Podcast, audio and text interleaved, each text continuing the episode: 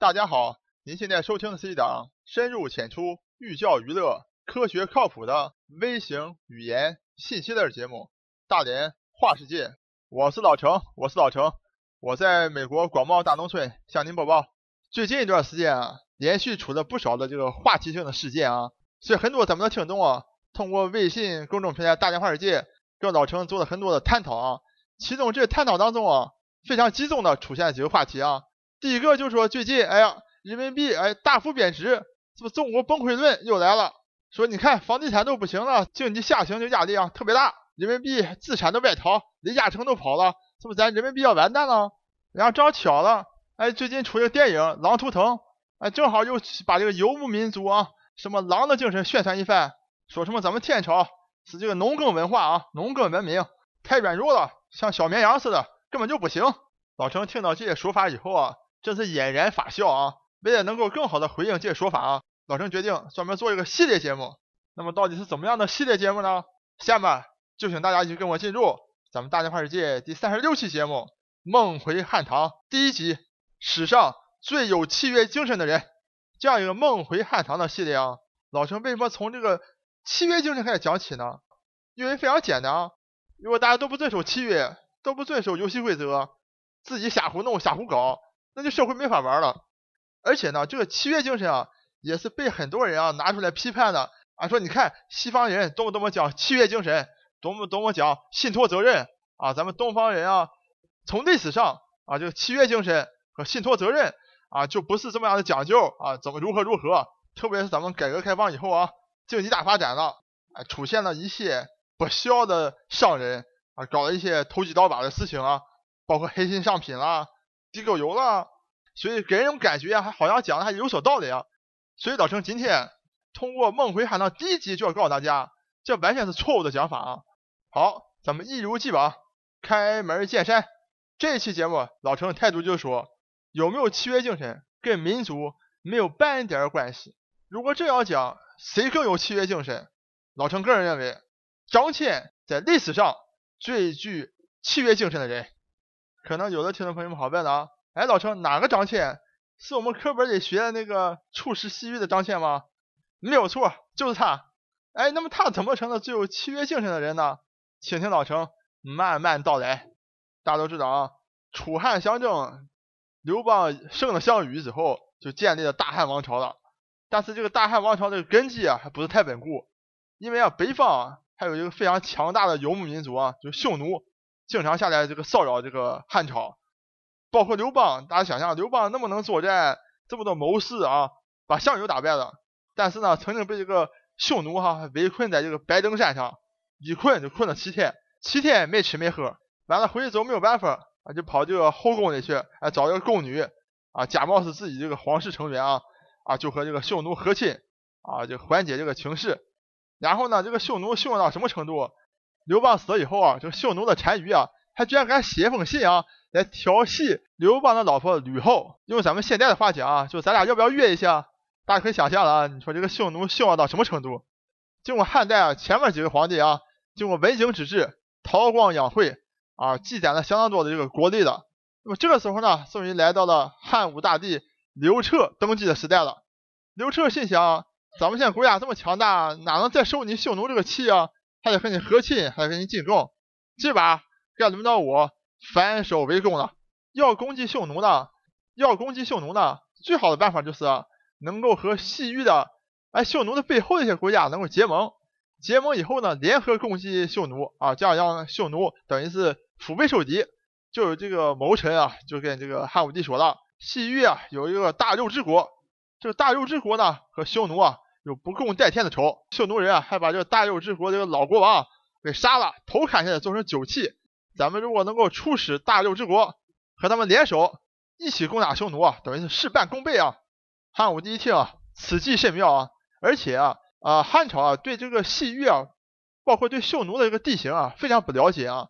如果能有一个人出使西域，联合大肉之国，顺道呢再把这个匈奴啊和西域啊整个地形啊地图。给画出来，这样是我们出兵的时候呢，就等于是能够非常准确的打击敌人了。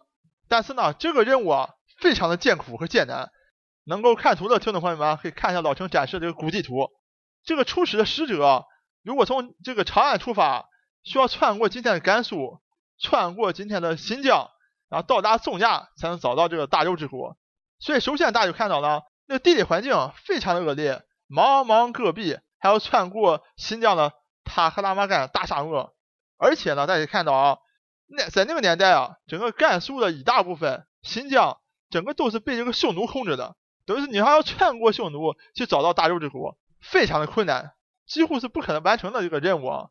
但这个时候，张骞登场了，哎，张骞就自告奋勇啊，跟汉武帝说：“让我去吧，我一定能够完成这项任务。”临走的时候，就汉武大帝刘彻在自己的甘泉宫里亲自接见这个张骞，跟张骞讲：“你这一道肯定悬了艰难险阻了，希望你能够克服困难，早日归来。”张骞就说了：“请皇上放心。”今天我既然接下这个任务，我就一定用我的生命来完成这项任务。好，张骞就带着自己的这个出使团队，踏上了自己出使西域的这个征程。果然啊，没走多久，大家想象了，因为你要穿过敌占区，那匈奴本身就和你等于是现在处于一个半作战的一个状态啊。你要穿过人家去找这个大周之国和人家结盟去打匈奴，你想匈奴能不抓你吗？果然没走多久，在甘肃啊河西走廊。直接就被人抓住了，就匈奴的首领啊，就审问这个张骞了，说你要干什么去啊？怎么跑到我们地盘来了？知不知道这是我们匈奴地盘？张骞也是大义凛然的啊，想我们天朝上国，哎，被你抓着了，有什么了不起的？我就告诉你，我是要到西域去，去找大周之国去。这匈奴首领一看，哎呀，这个人好像挺厉害，气势不凡，我应该把他留下来，将来说不定能够为我所用。于是呢，首先就先恐吓这个张骞。说你跑到西域去找这个大周之国，这不开玩笑吗？就像我们跑从你们这个中国窜过去去找这个越南找缅甸，一起来打你们中国一样，这不搞笑吗？所以你别想跑了哈，今天被我耍着，你没有好下场了，你必须投降我啊，为我效劳，我才能给你一条生路。张骞心里完全就想着自己去完成这个任务，怎么可能受他们这种恐吓和威吓？当然是威武不能去了。这个匈奴的这个首领啊，一看，哎呀，这个小不吃硬的，那咱们来软的，去给朝咱们这个匈奴部落里找一个美女嫁给他，咱们来一个美人计。张骞呢，哎，脑子非常灵活，等于是来一个将计就计。正好张骞出使的时候，这个二十七八岁了，哎，也没成家立业，哎，你既然是送一个美女，那我就笑纳了啊。张骞就和这个。匈奴的女儿结婚了啊！不但结婚了，还结婚生子，还生了一个等于是混血儿啊！这样的话呢，时光就慢慢的过去了啊！一过就过了九年了，从这个张骞出使啊，到今天为止啊，啊九年过去了，张骞就被软禁在这个匈奴这里啊！哎，匈奴人后来对张骞也放松这个警惕了，因为已经这么多年过去了，而且张骞也和咱们匈奴的女人结婚了，还生了孩子，等于是有家在这块了，老婆孩子都在这儿，所以对他的这个啊看管也放松了。匈奴人对张骞放松了，张骞可自己是一点也没放松啊！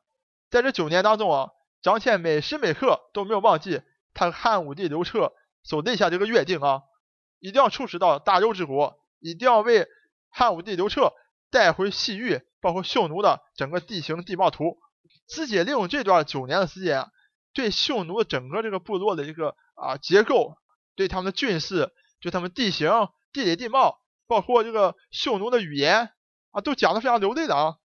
好了，张骞觉得时候差不多了，趁着这个匈奴人对他放松警惕以后啊，就带着自己一个随从啊，再次出使了。大家听一点没错啊，大家可以想象啊，如果你被软禁了九年抓起来了，正有机会哎可以跑出去了，你当时赶快逃跑了。是不是赶快这个跑回这个长安城去跟这个汉武帝报告一下啊？哎，我被这个匈奴抓起来了啊，抓了九年。哎，我这九年当中啊，汇集那些匈奴地图，哎，是不是就可以交差了？张骞完全不是这样的。所以老生讲，根本他没有逃走啊，他继续出使，因为他心里一直想念的，一定要完成自己和汉武帝那份契约和约定。所以张骞啊，不但没往回跑啊，匈奴地盘离开之后，继续往西啊，继续寻找这个大周之国。再往西的道路上，大家可想象啊，非常艰难。这次没有什么使团团队的，就剩他自己和他几个随从，就两个人。他们要穿越罗布泊，大家都知道罗布泊是多么危险的一个戈壁的啊一个状态。包括我们后来像我母亲那一代都非常知道啊，要寻找那个彭加木啊，中国这个地理地质学家啊，跑到这个塔里木去啊，进去就出不来了。张骞不但越过了罗布泊，还穿过了塔克拉玛干大沙漠。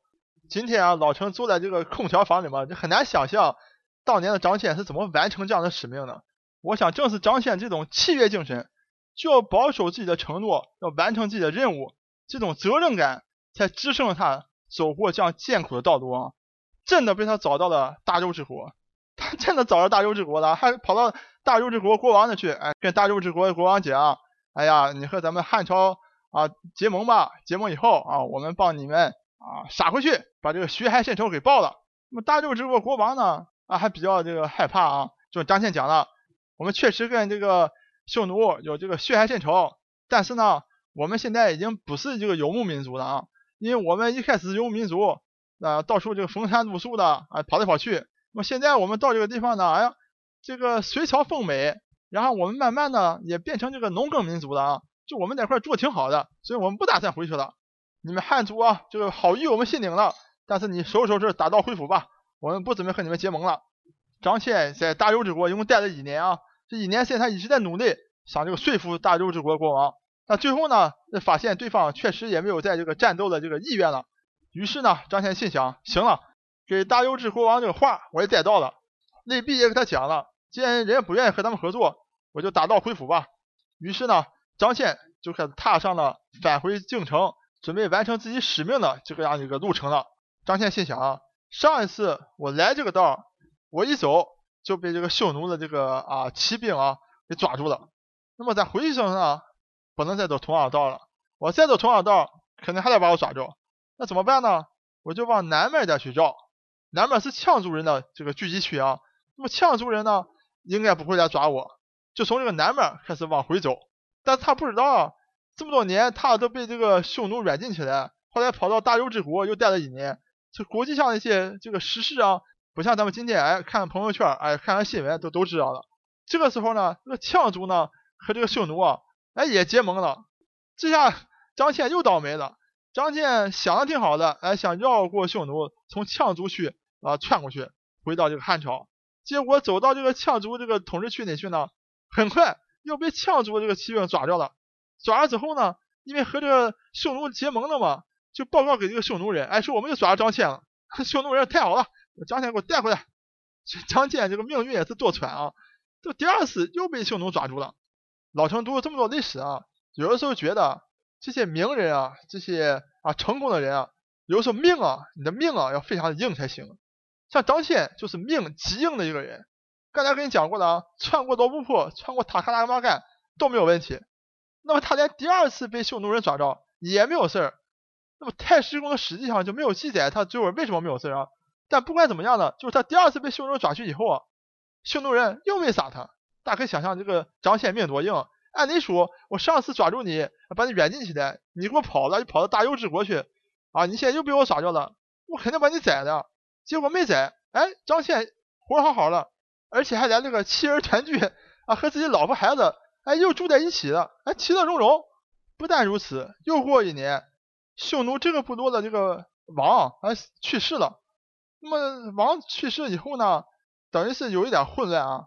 哎，张骞一看机会又来了，这次等于是变本加厉，把老婆孩子一块儿，等于是居家，又离开了匈奴，大摇大摆的回回我们大汉天朝，一股气儿跑回了长安首都，而且去面见了汉武大帝刘彻。刘彻一听，什么？张骞回来了？我天呐，十三年过去了。刘彻都有点想不起来这个张骞是谁了。十三年呢，他以为张骞早就死了，要么是死在路上，要么被匈奴人抓着啊杀了。没想到十三年以后，张骞居然回来了，而且不但回来了，而且是完满的完成了他派张骞出使的几乎所有任务。虽然说大周之国没有和汉朝结盟，但是张骞第一次作为汉人出使了西域。把整个西域的一些地图情况、地理地貌，包括匈奴的整个军事准备，完完全全这些信息全部带回来了，真的是让汉武帝刘彻大喜过望。也正是因为张骞的这个胜利回来啊，带回来这么多的信息和材料，才有后来啊卫青、霍去病大败匈奴、封狼居胥的丰功伟绩。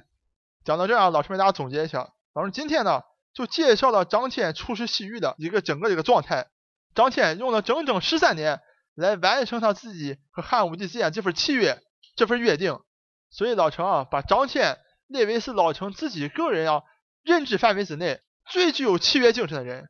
所以完全不存在什么中国人历史上就不讲契约精神啊，不守承诺啊，不按照规矩办事儿。老陈认为这都是非常的胡说八道。那我先问大家一个简单的道理：金融骗局、金融诈骗最著名是什么？当然是庞氏骗局的。那这庞氏这个名从哪来的？